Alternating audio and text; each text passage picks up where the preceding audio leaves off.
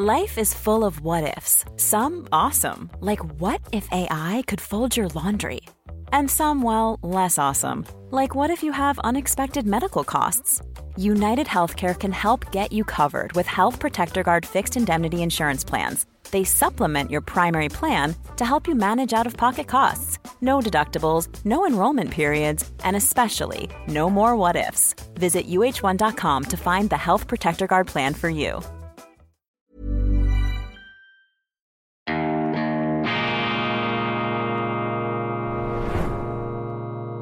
Diese Ausgabe von Weltwoche Daily wird Ihnen präsentiert von Kibun, dem Schweizer Pionier für gesundes Gehen und Stehen.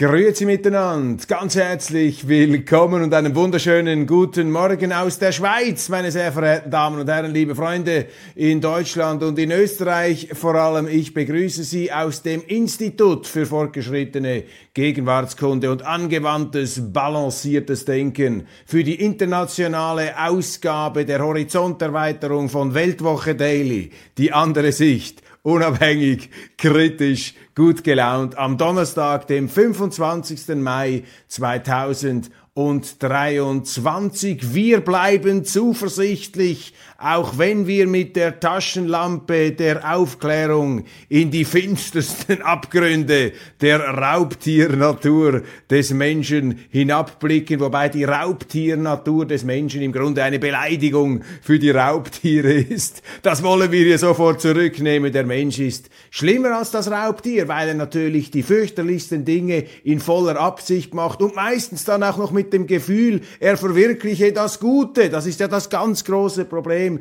Der Fluch des Guten, meine Damen und Herren. Hütet euch vor denen, die glauben, permanent nur das Gute zu tun, beziehungsweise vor allem gut scheinen zu wollen. Wunderbar sind sie da. Ich habe gestern eine Diskussion gehabt mit einem Journalisten, der ich, den ich extrem schätze, eine ähm, eminente Figur. Und er hat mir gesagt, ja, wir müssen aufpassen, es gibt zu viel Anti-Amerikanismus auf der Welt. Und ich hätte ihm vor 20 Jahren recht gegeben. Aber heute ist eben nicht alles Anti-Amerikanismus, was Amerika kritisch ist. Und die Amerikaner haben großartige Verdienste, fantastische Errungenschaften. Daran gibt es nichts zu rütteln. Aber die Amerikaner haben eben auch ein Problem. Und das wissen wir Zürcher, das wissen wir Schweizer. Denn ein wesentlicher Teil der Gründer der Vereinigten Staaten von Amerika ähm, ist aus den religiösen Gruppen hervorgegangen, die wir auch in Zürich hatten. Zum Beispiel die Wiedertäufer, aber nicht einfach nur die Wiedertäufer, sondern jene protestantischen sagen wir mal, übermotiv jene übermotivierten Protestanten, die in ihrer bibeltreuen Auslegung plötzlich ähm, sich selber zu verwechseln begannen mit dem lieben Gott. Es fing an zu verschwimmen von ihren Augen. Sie sahen dann die Grenzen nicht mehr zwischen dem beschränkten Menschen und dem allmächtigen Gott. Und das gab dann große Konflikte hier auch in der Reformation in Zürich. Zwingli, der Stammhalter der schweizerischen Reformation der Protestanten, er wehrte sich dann gegen diese protestantischen Frömmler, wie er sie nannte, eben gegen diese übermotivierten Protestanten, die glaubten, einen halben Meter näher beim lieben Gott zu sein. Und das ist die ganz große Tragik,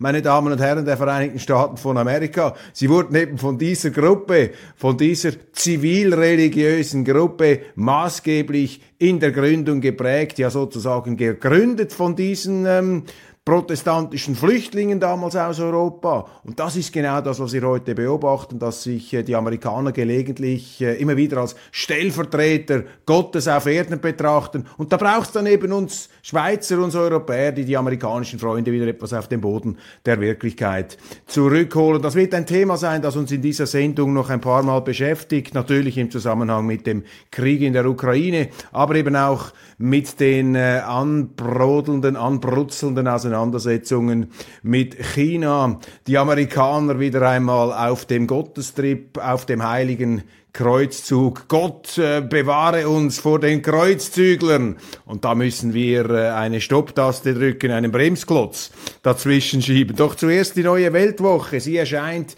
Heute die gedruckte Ausgabe hier wieder äh, fulminant von meinen Kollegen gestaltet. Eine Wundertüte der Vielfalt mit unterschiedlichsten Wortmeldungen und Autoren. Das äh, lässt einfach das Herz höher schlagen. Mich freut, mich begeistert das jedes Mal aufs Neue Fantastisch. Was sind die Geschichten? Willkommen in der neuen Schweiz. Das unnötige Klimagesetz verschandelt unsere Heimat. Eine Auseinandersetzung mit der schweizerischen Klimafanatismuspolitik. Wir Schweizer machen ja immer den Unsinn der Deutschen nach, dann aber eben doppelt gemoppelt und doppelt genäht, sozusagen mit Hosenträger und Gurt zusammen. Und das ist meistens, vor allem wenn es sich um einen Unsinn handelt, ist das dann äh, ganz schlecht. Donald Trump ist zurück. Er hat beste Chancen Chancen, der nächste US-Präsident zu werden, Neil Ferguson. Das ist jetzt eine Punktlandung dieser Artikel, weil äh, gestern ja Ron DeSantis, der äh, Superstar der Republikaner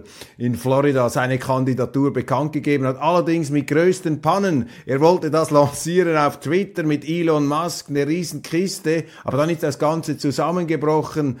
Twitter hatte Serverprobleme, also ein äh, Start, ein Kaltstart, der in den Startblöcken bisschen äh, festgeklebt ist und das kam dann eher erst stotternd rüber. Ich habe dann den ersten Werbespot noch gesehen von DeSantis und ähm, ich sage Ihnen einfach, nein.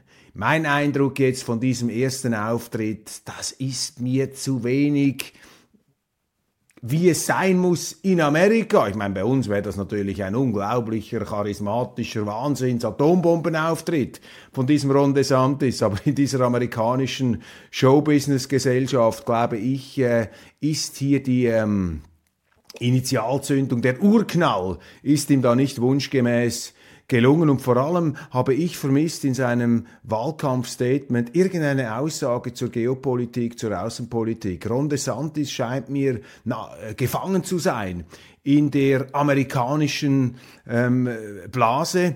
Das ist an sich ja nichts Schlechtes. America first. Nicht im Sinne, dass wir die Amerikaner die Besten sind der Welt, sondern einfach, dass wir als Politiker in Amerika zuerst einmal die Verantwortung haben, uns um, uns um Amerika zu kümmern.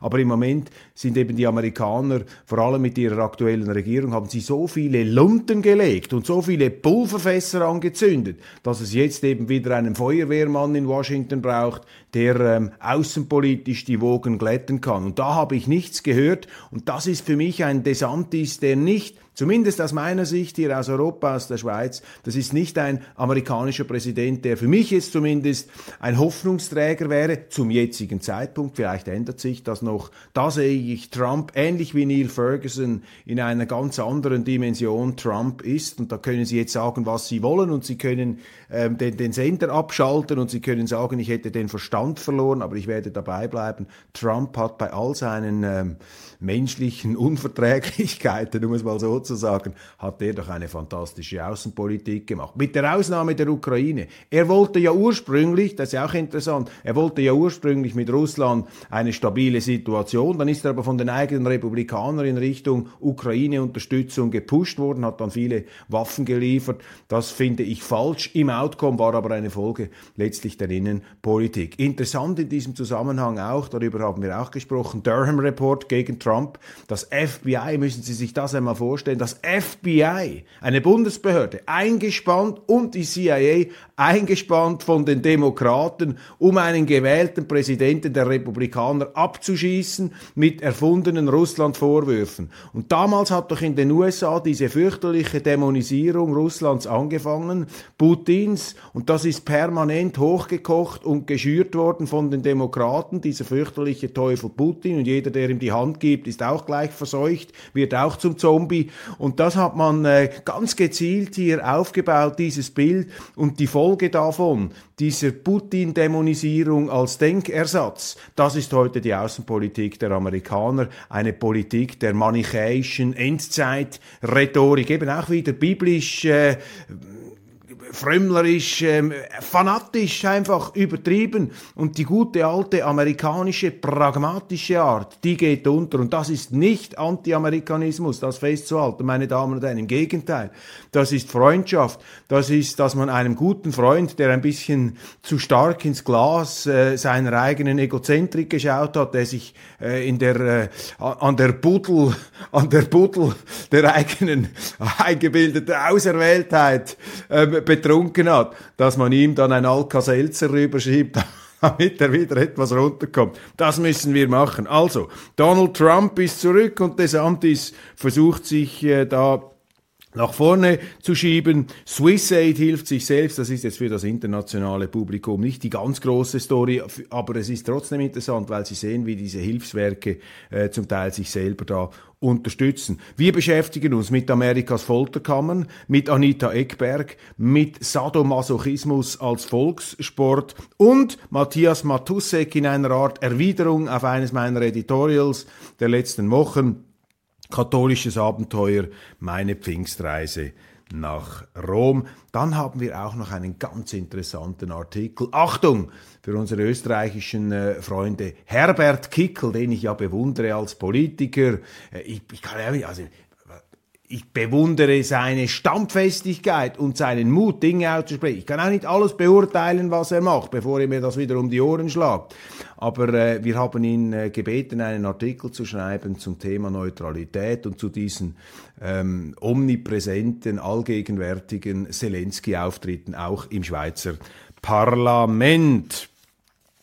Ja, Gute Nachrichten, meine Damen und Herren, gute Nachrichten. Wir äh, beginnen mit guten Nachrichten hier. Operation Wärmepumpe, teuer und umstritten, mit grünem Übereifer ins Chaos. Das ist das Spiegel-Titelbild. Die machen immer hervorragende Titelbilder. Da gibt's überhaupt nichts zu wollen. Allerdings mit so viel Angestellten, wie sie der Spiegel hat, musst du ja auch eine gute Zeitung machen. Ist ja fast unmöglich irgendwie 250 Redaktoren und einer mehrköpfigen Titelbildredaktion. Ja, da muss auch etwas Anständiges herauskommen, aber sie machen sie auch äh, gut immer wieder. Warum ist das eine gute Nachricht? Das zeigt ihnen eben oder bestätigt den Eindruck, den ich auch habe, wenn ich immer, äh, wann immer ich in Deutschland bin, dass nämlich ein Großteil der Leute diesen grünen, faulen Zauber durchschaut haben. Das ist wie nach einer Party. Wenn alle auf den Bänken getanzt haben mit grünen Luftschlangen und da etwas Konfetti und alle hatten ein bisschen zu viel Sekt in der Birne und jetzt am anderen Morgen wacht man auf und stellt fest, ja, also also diese Luftschlangen, diese grünen und da der Konfettinebel, das ist jetzt auch nicht das Gelbe vom Ei. Und diese Entzauberung, die ist jetzt zu beobachten, auch bei den Deutschen, bei den Schweizern auch, aber noch nicht ganz so stark, weil es bei uns die Grünen noch nicht so übertreiben konnten wie bei ihnen. Das sind gute Nachrichten. Selbst der Spiegel, das Zentralorgan der Grünen, selbst der Spiegel muss jetzt mit solchen Titelbildern vor der Stimmung der Leser, auch seiner, vermutlich eher linken Leser, kapitulieren und feststellen, zum Schluss kommen, sorry Freunde, Übung abbrechen, so kann das nichts werden, auch mit diesen Verfilzungen, mit diesen ewigen Speckgürtelgeschichten da der Selbstbereicherung und einer Energiestrategie, die einfach in ein schwarzes Loch, in ein Blackout hineinführt, bei gleichzeitiger versuchter Verschrottung der deutschen Automobilindustrie. Das müssen Sie sich mal vorstellen, meine Damen und Herren. Volkssport, Sadomasochismus, ja, das ist eine Mischung aus Sadismus und Masochismus. Die Deutschen haben die besten Verbrennungsmotoren der Welt errichtet, weil sie keine Tempolimiten auf den Autobahnen haben. Haben sie auch die besten Chassis, die besten, sie haben einfach die besten Autos der Welt, weil die sich auf Autobahnen ohne Limiten bewähren müssen. Das ist ganz wichtig. Und wenn jetzt die CDU und auch die FDP da anfangen darüber zu diskutieren, die Tempolimiten einzuführen in Deutschland, dann, dann schlagen sie einen weiteren Sargnagel, und zwar den größten Sargnagel in den, äh, in den Todessarg der deutschen Automobilindustrie. Und wenn man den Verbrennermotor jetzt einfach äh, zum Fenster rausschmeißt und voll auf die Elektromobilität setzt, dann ist das ein Sprung ins Ungewisse, meine Damen und Herren. Und dieser Sprung ins Ungewisse ist nicht ein Sprung, der aufgrund der massiven ähm, Konsumentennachfrage so gemacht würde, sondern weil bestimmte Politiker, die täglich ihre Unfähigkeit jetzt beweisen, täglich, das ist ja schön, dass sie sich zur Kenntlichkeit entstellen, Aber sie schaffen Tatsachen und da muss man aufpassen. Aber die gute Nachricht ist, dass jetzt langsam auch die Medien, die Medien merken sie immer zuletzt, dass die Medien langsam dahinter kommen. Die Medien merken sie eben zuletzt, weil die Medien machtverfilzt sind. Ganz einfach. Die Medien möchten natürlich diese gewählten Polit-Superstars, die angeblichen, immer auch interviewen können. Und wenn du die zu sehr kritisierst, ja, dann bekommst du kein Interview mehr und dann vereinsamen die Journalisten und dann äh, werden sie nervös. Und das ist auch ein Dekadenzsymptom, wenn die Medien mit der Macht kuscheln, anstatt die Macht zu hinterfragen. Und beim Spiegel müssen wir sagen, in den 60er Jahren war der, der Spiegel noch kein Machtkuschlerblatt. Da hat ein Konrad Adenauer den Spiegel sozusagen mit der Feuerzange angefasst und gesagt, das ist ein Skandalblatt, das ist ein, ein Dreckblatt. So etwas äh, darf man gar nicht lesen. So muss es eigentlich tönen. Aber jetzt sind alle da wohlig eingenistet, eingebettet da in diesen Schaumbädern der Politik und der egozentrischen Selbstbeweihräucherung. Aber immerhin, immerhin, langsam, langsam merken sie es. Ist Bachmut nun gefallen oder nicht? Meine Damen und Herren, das ist schon unglaublich. Also die Desinformation der Medien zu diesem Krieg, die kennt einfach keine Grenzen. Das kippt jetzt sozusagen in Echtzeit in die Realsatire. Man sagt ja immer, Comedy is Tragedy plus Time. Also die Komödie ist die Tragödie, aber es braucht noch etwas Zeit. Aber hier kippt die Tragödie sozusagen in Echtzeit in die Realsatire, in die Komödie hinein. Ich meine, dieses Bachmut, das ist schon interessant. Jetzt haben uns die Medien im letzten Herbst gesagt, nach den Erfolgen der Ukraine, auf dem Schlachtfeld, wo man allerdings nicht wusste, ob es militärische Erfolge oder taktische Rückzüge der Russen waren ähm, haben uns die Medien geschrieben, das ist jetzt der Durchmarsch, äh, die gehen jetzt äh, bis mehr oder weniger bis nach Moskau durch. Zelensky steht vor den Toren des ähm, Kreml. Äh, General Petraeus, Vier-Sterne-General USA, letzter Oktober in Berlin. Ja, die, haben, die Russen liegen am Boden, die können militärisch gar nichts mehr bewegen. Dann Ben Hodges, sein Kollege, bis Ende Januar ist Mariupol zurückerobert. Dann jetzt kommt die ganz große Frühlingsoffensive. Wir müssen noch ein bisschen mehr Waffen hineinpumpen, die Patriot-Systeme, die Langstrecken Raketen, all die ausgemusterten Panzer, all diese Waffen hat man rübergeschoben. Und äh, dann diese Schlacht von Bachmut, oder dieses Bachmut, ähm, wo man äh, am Anfang uns versuchte glaubhaft zu machen, dass die ähm, Ukrainer gewinnen. Dann war Bachmut ganz wichtig, also ein strategischer Knotenpunkt aller oberster Güteklasse. Dann wurde es plötzlich, als die Schlacht in Stocken gerate, wurde es zur, zum Fleischwolf der Russen und zum Symbolbild der entmenschten Kriegsführung der Russen, dieser fürchterlichen Russen. Da muss ich einfach hinzufügen, dass mir der frühere Chef des IKRK, Internationalen Roten Kreuzes, Peter Maurer, im Interview on the record gesagt hat, dass ihn, an dies, bei ihn verblüffe an diesem Krieg, dass eben die Zivilisten unglaublich geschont würden durch beide Kriegsparteien. Das sei eben nicht ein zivilistischer Vernichtungskrieg, wie da in den Medien immer geschrieben werde. Das hat der IKRK-Chef gesagt, der auf diesen Schlachtfeldern sich bewegt, in Mariupol und wie das überall hieß. Dem hat man nicht einmal die Gnade eines Zitats geschenkt in den anderen Medien. Das zeigt Ihnen doch, dass die Medien hier völlig politisch unterwegs sind und nicht mehr journalistisch. Also dieses Bachmut wurde dann zum Symbolbild dieser entmenschten Art der Kriegsführung. Dann hab, dann plötzlich hieß es, ja, die Ukrainer stoßen vor im Norden an den Flanken, Einkesselung der russischen Streitkräfte, die Russen pfeifen aus dem letzten Loch. Und der Wagner, Jewgeni Prigoschin, der Wagner-Chef, dieser Privatarmee-General, ähm, der habe sich fürchterlich zerstritten mit Putin und liege mit ihm in den Haaren und ziehe sich zurück und habe keine Munition mehr und habe schon heimliche Waffenstillstandsangebote gemacht. Und plötzlich, zack, am letzten Wochenende, Russland meldet die vollständige Kontrolle über über Bachmut. Und die Medien haben es bis heute nicht äh, irgendwie festgehalten. Jetzt da im Tagesanzeiger, ja, ist Bachmut nun gefallen oder nicht? Dann verkniffene Artikel in der äh, Neuen Zürcher Zeitung, Desaster für den Kreml, weil russische Kräfte jetzt in Russland eingefallen seien, um die Russen selber zu beschießen. Jetzt heute lese ich, das seien aber Ukrainer, die nach Russland eingefahren seien. Und da steht dann in den Zeitungen, ja, damit schade sich nun etwas, ähm, schade sich nun Zelensky, da schade sich die Ukraine. Was heißt denn da, da schaden sie sich? Quasi ein Imageproblem. Ich meine, wenn die Ukrainer jetzt das russische Territorium angreifen, den Krieg in dieser Art und Weise eskalieren, unterstützt vom Westen, dann ist das eine hochgradig fahrlässige Politik. Und hier sehe ich also noch nicht die vernünftige Einkehr der Journalisten, jetzt wie bei den Grünen, wo sie es langsam merken. Bei Zelensky müsste man es auch langsam merken. Ich meine, diese Regierung unterhält einen Geheimdienst, der russische Zivilisten ermorden lässt, damit sogar prahlt. Dann gibt's nicht Regierungsorganisationen, aber geduldet, vielleicht sogar unterstützt von der Regierung. Die haben eine Denunziations- und Todesliste.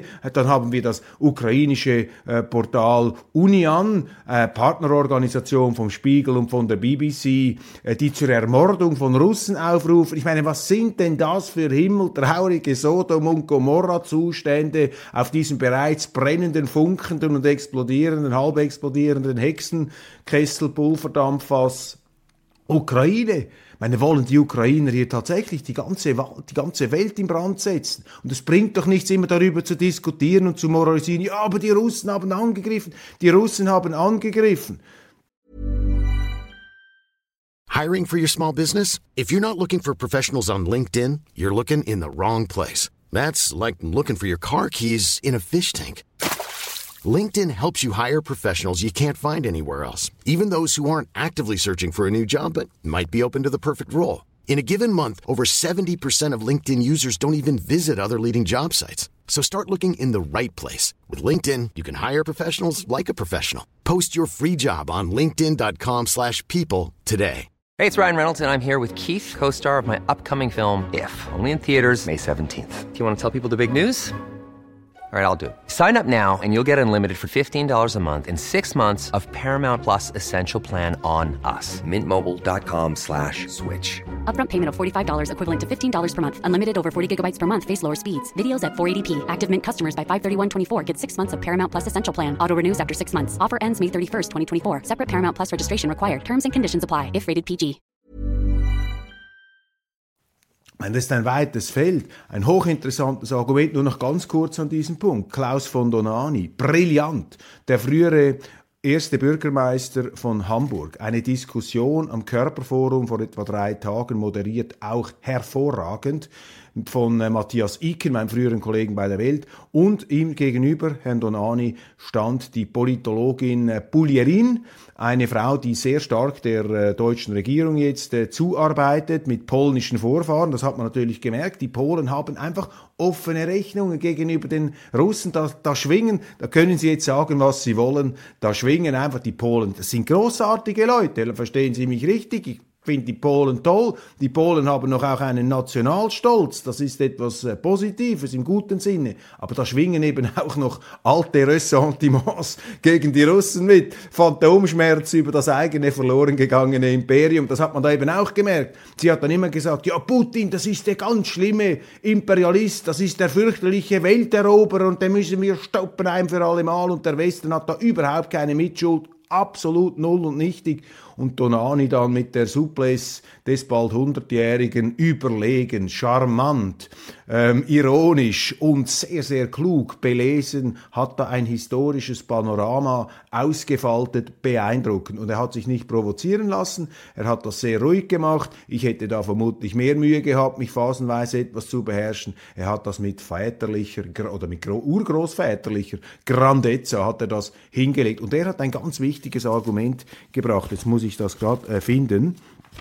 Das ist nämlich sehr interessant. Ja, er sagt, ähm, und das kommt ganz am Schluss sein bestes Argument.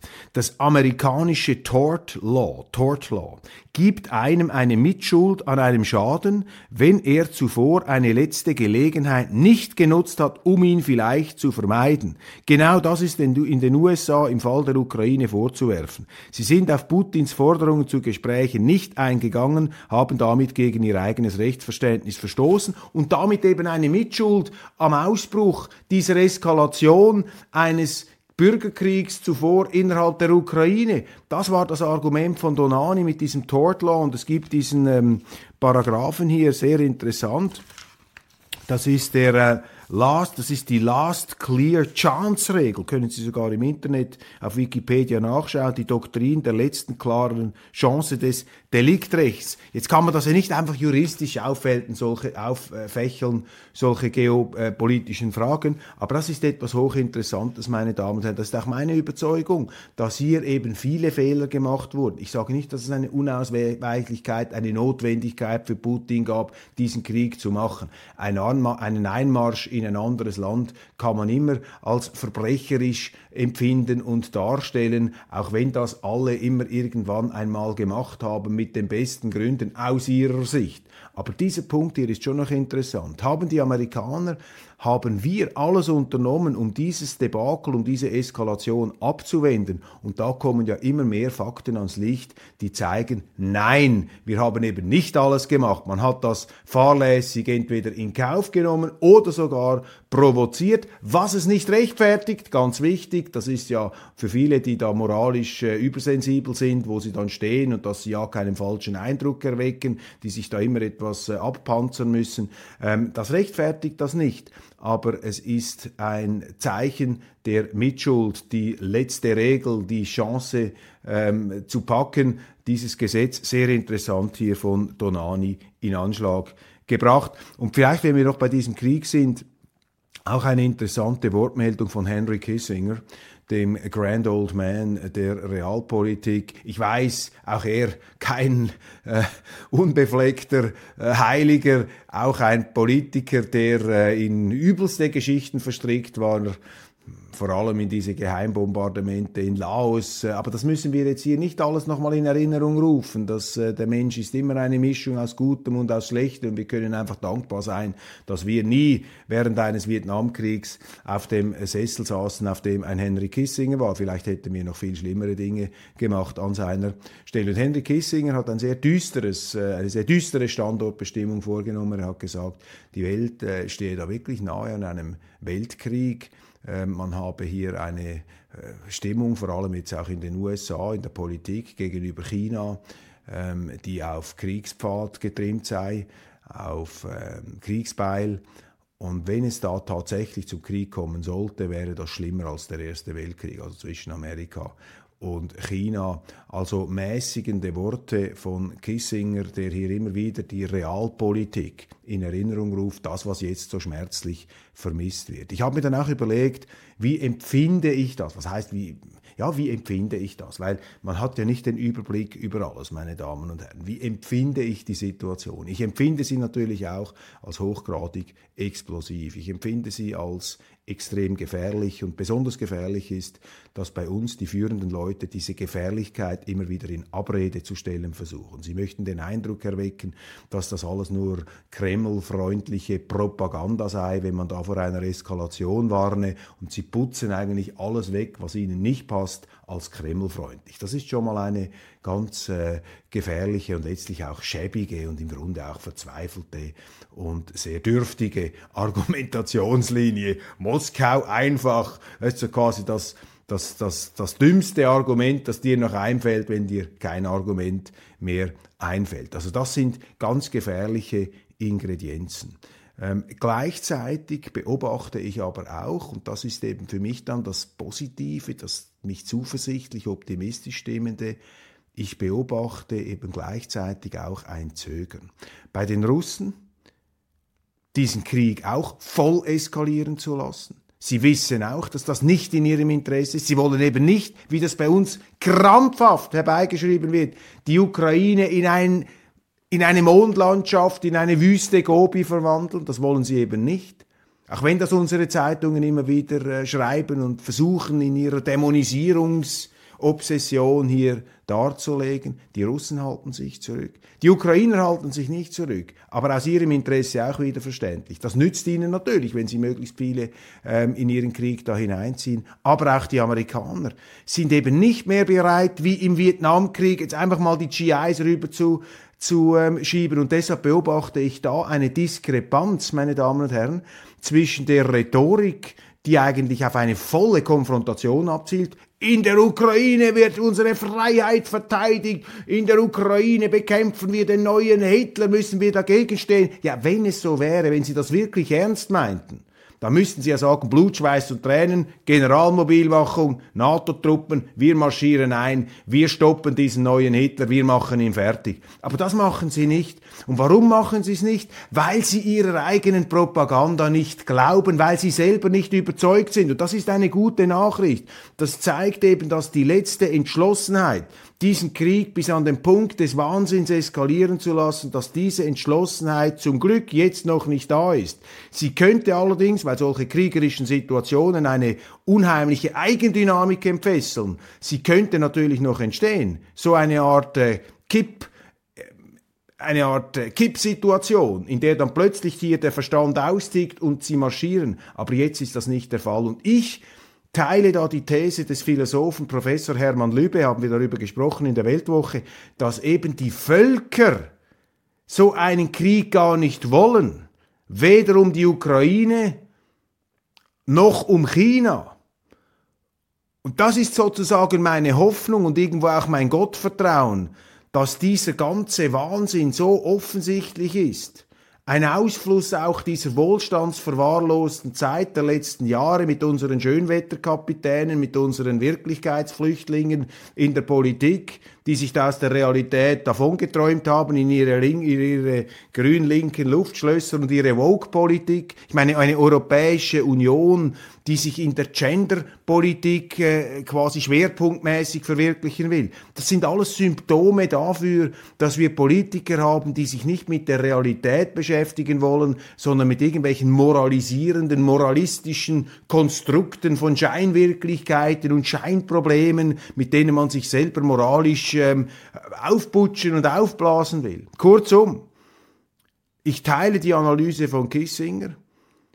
Ich finde es wichtig, dass wir vor diesen äh, Extremszenarien immer wieder warnen, dass man sie in Erinnerung ruft. Ich können das nicht für selbstverständlich nehmen, aber wenn ich in mich hineinhorche, aber das ist ein gefühlsmäßiger Eindruck, dann komme ich doch zum Befund, dass die Situation irgendwie nicht bis zu ihrem Gipfel und zu ihrem Siedepunkt getrieben wird. Anschauungsbeispiel in Vietnam, im Kalten Krieg sind die Amerikaner noch eingestiegen, in den 60er Jahren. Ich meine, die hatten auch damit rechnen können, dass die Chinesen und die Russen eingreifen. Damals hatten sie noch keine Kontakte mit äh, Mao und äh, der Kalte Krieg war auch am Kochen.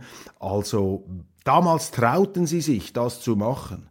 Heute trauen sie sich nicht mehr. Sie reden aber so, als ob sie im Kalten Krieg steckten.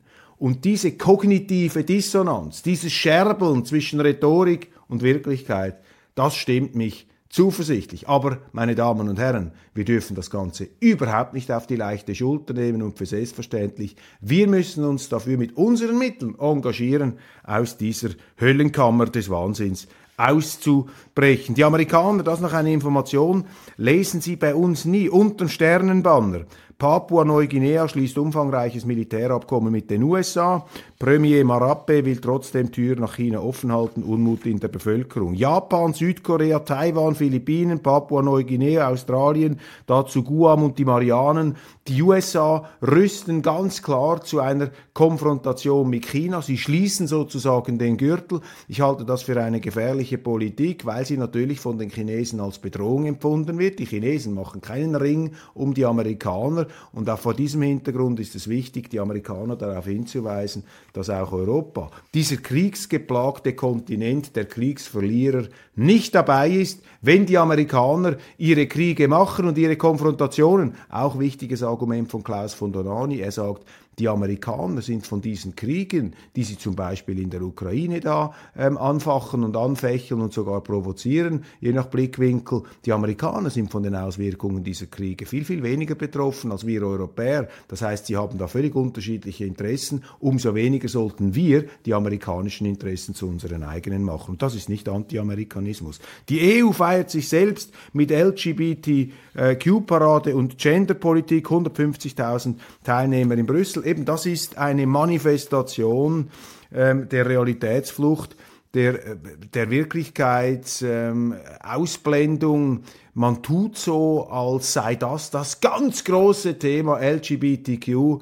Und meine Behauptung, meine Behauptung hier ist, diesen Politikern ist doch das völlig egal. Die tun nur so. Die möchten sich einfach profilieren als besonders einfühlsame Menschen. Ja, wir kümmern uns um diese Minderheit. Ist uns ganz wichtig. Wir sind so empfindsam. Wir sind so gut. Sie möchten einschüchtern mit dem. Sie bauen sich sozusagen eine Art Aura der Scheinheiligkeit, der moralischen Unangreifbarkeit auf. Und warum machen sie das? Weil die EU in der Wirklichkeit eben versagt. Aber sie möchten nicht kritisiert werden. Und darum bauen sie diese moralischen Popanze auf. LGBTQ. Jeder, der gegen uns ist, ist intolerant, ist gegen sexuelle Minderheiten, ist ein Rassist, ist ein Populist, ist ein Nationalist, ist ein Putin-Freund. Ähm, mit diesen moralischen Drohkulissen, die man aufbaut, versucht man die Leute einzuschüchtern, damit sie sie nicht kritisieren, weil die Leute in der EU ganz genau wissen, dass die Politik, die sie in der Wirklichkeit machen, punkto Migration, punkto Sozialstaat, punkto ähm, Außenpolitik und in vielen anderen Bereichen auch Geldpolitik, dass das nicht aufgeht und dass die Leute immer unzufriedener werden. Aber anstatt sich der Unzufriedenheit anzunehmen und die Probleme zu lösen,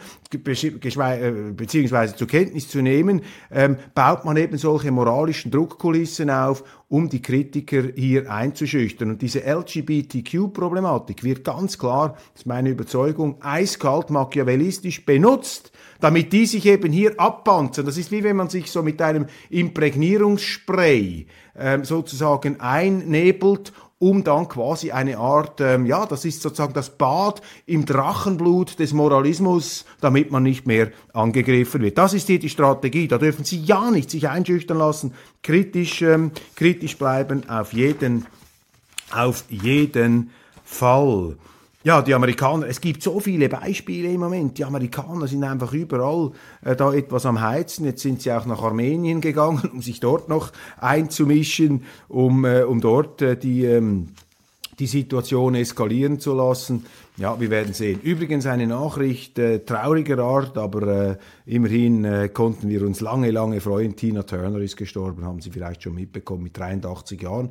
Sie hat ja nicht weit von diesem Studio hier gewohnt, in Küsnacht am Zürichsee, hat dann noch ein Anwesen gekauft. Am Zürichsee übrigens ein Anwesen, auf dem ich geheiratet habe, weil das einem äh, Bekannten von mir vorher gehört hat, einem Unternehmer, und wir durften dort äh, zu Gast sein vor vielen Jahren bei meiner Hochzeit. Wunderschön und das hat äh, Erwin Bach äh, zusammen mit äh, Tina Turner gekauft. Erwin Bach übrigens der Ehemann von Tina Turner, eine ganz sympathische, tolle Persönlichkeit, der ähm, die wichtig war, auch im Comeback von Tina Turner in den 80er Jahren, Private Dancer und all diese Superstar-Hits und äh, ganz beeindruckend dieses Leben einer Frau, die äh, alle Höhen und Tiefen des Lebens und des Showgeschäfts natürlich durchlitten hat. Sie möge in Frieden ruhen. Spannungen zwischen Deutschland und Ungarn, das ist interessant hier. Äh, scharfe Töne. Frau Baerbock kritisiert äh, den Außenminister, ihren Amtskollegen von Ungarn, Siarto, Peter Siarto, und zwar weil die ähm,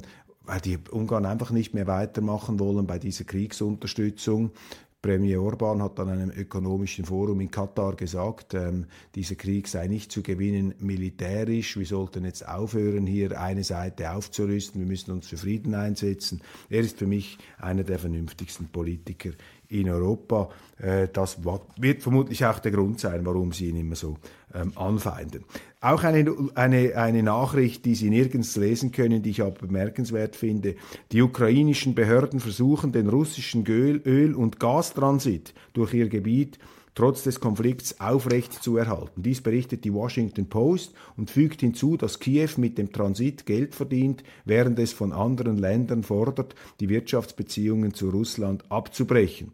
Aber komischerweise schwören ukrainische Beamte, dass sie in einer Zwickmühle stecken, weil der Kreml Millionen verdient, aber sie können den Transit nicht aufgeben. So surreal dies auch erscheinen mag, die Ukraine beharrt darauf, dass sie kaum eine andere Wahl hat, als ihre eigenen Handelsverträge aufrechtzuerhalten und setzt sich dafür ein, dass diese beibehalten werden, schreibt die Zeitung. Aber eben die Ukraine drängt darauf, dass wir auf keinen Fall ähm, dieses Gas oder irgendetwas beziehen, geschweige denn durch unsere Territorien laufen lassen. Dann haben sie einen neuen Korruptionsfall im Departement Habeck. Äh, da ist der ähm, Spitzenmann, der nächste Spitzenmann bereits auf einem wackelnden Stuhl und zwar Udo Jürgen Philipp, Grünen-Politiker, früherer Fondschef, äh, sehr erfolgreich, Venture Capital und Private Equity und der hat jetzt nun Leute ähm, gebracht, in deren Fonds er selber investiert ist. Also Interessenkonflikte, das muss man anschauen, aber ich sage Ihnen einfach, diese grüne Kolchose, diese Energiewirtschaft, diese grüne Wirtschaft, die ist natürlich äh, vor allem auch ein Selbstbedienungsladen für die Schlauen,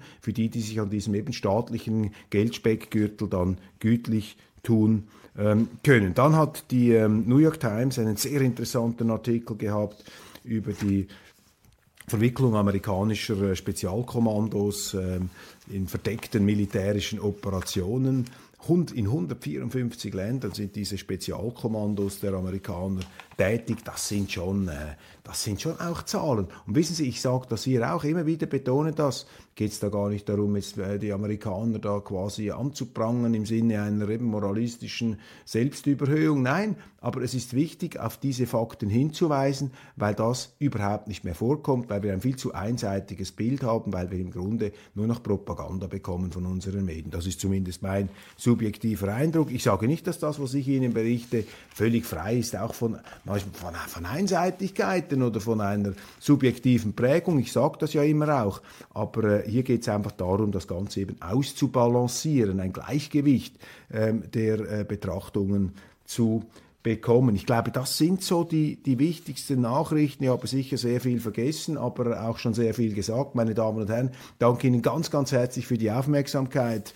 Ähm, abonnieren Sie diesen Kanal, abonnieren Sie vor allem die Weltwoche. Wir haben auch attraktive Online-Angebote. Sie können natürlich unser Printblatt ähm, immer beziehen, selbstverständlich, aber Sie können das auch, auf, können auch online tun. Das ist, wenn Sie etwas weiter entfernt wohnen von der Schweiz, natürlich der bequemere Weg. Machen Sie es gut. Vielen Dank für die Aufmerksamkeit. Für mich eine große Ehre dass äh, so viele Leute von Ihnen treu zuschauen und sogar sehr viele bis zum Ende. Das ist ja alles andere als selbstverständlich in dieser Kurzfutter- und äh, Social Media Zeit, wo die Aufmerksam Aufmerksamkeitsspanne zusammendampft, damit meine nicht mehr enden wollenden Sendungen.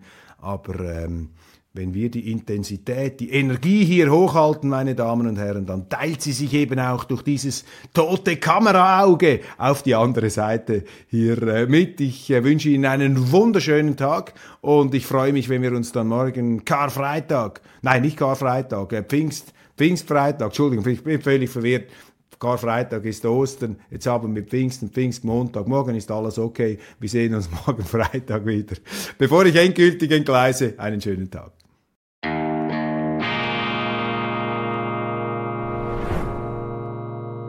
Diese Ausgabe von Weltwoche Daily wird Ihnen präsentiert von Kibun, dem Schweizer Pionier für gesundes Gehen und Stehen.